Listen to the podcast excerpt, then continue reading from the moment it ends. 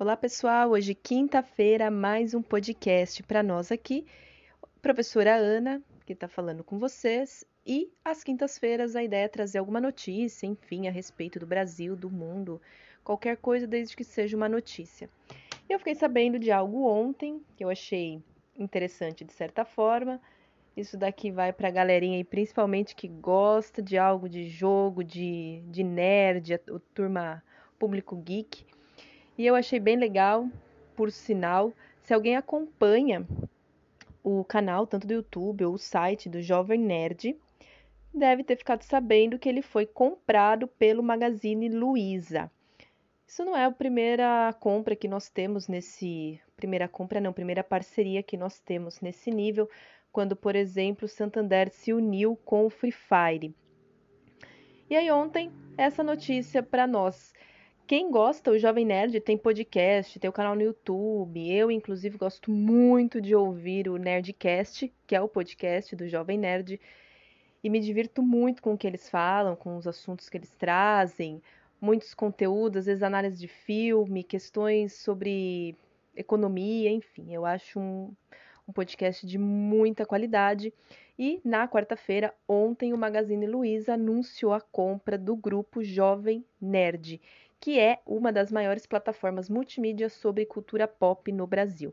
Essas informações que eu estou passando para vocês, inclusive eu estou tirando do próprio site do Jovem Nerd, que eu vou colocar o link do site na descrição desse podcast, ok? É, o, o, Jovem Nerd tem outros conteúdos como o Nerd Bunker, Nerd Player, Nerd Office, Nerdologia e o Nerdcast. O Nerdologia, inclusive com o professor, eu já usei vídeos com os alunos e muitos alunos conhecem o, o Nerdologia, que é um canal do YouTube. Bom, por que, né, é, que eles fizeram isso? Inclusive tem uma parte aqui no site que está falando, eu vou ler para vocês. Eles falam assim: o investimento do Magalu, que é o Magazine Luiza, em conteúdo é mais um movimento para fortalecer o ecossistema digital do Jovem Nerd e está ligado à estratégia de crescimento nos mercados de publicidade digital e de serviços de tecnologia. Ou seja, é uma união aí para que os dois lados saiam ganhando com isso. Então, isso é muito interessante.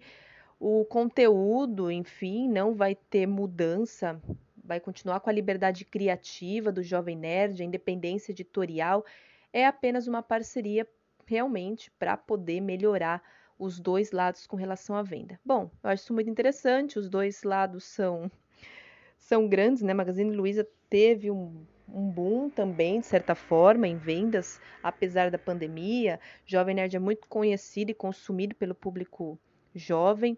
Então, acho que esperamos que realmente só tenha a ganhar com isso. E é isso, se você realmente se interessa, gosta mais dessas notícias, deixo aqui o link na descrição. Veja, busque sobre isso, é sempre legal, sempre interessante a gente ter os vários tipos de, de conhecimento. E aqueles recados básicos, se você tiver dúvida, algum problema, entre em contato com a escola, com os professores.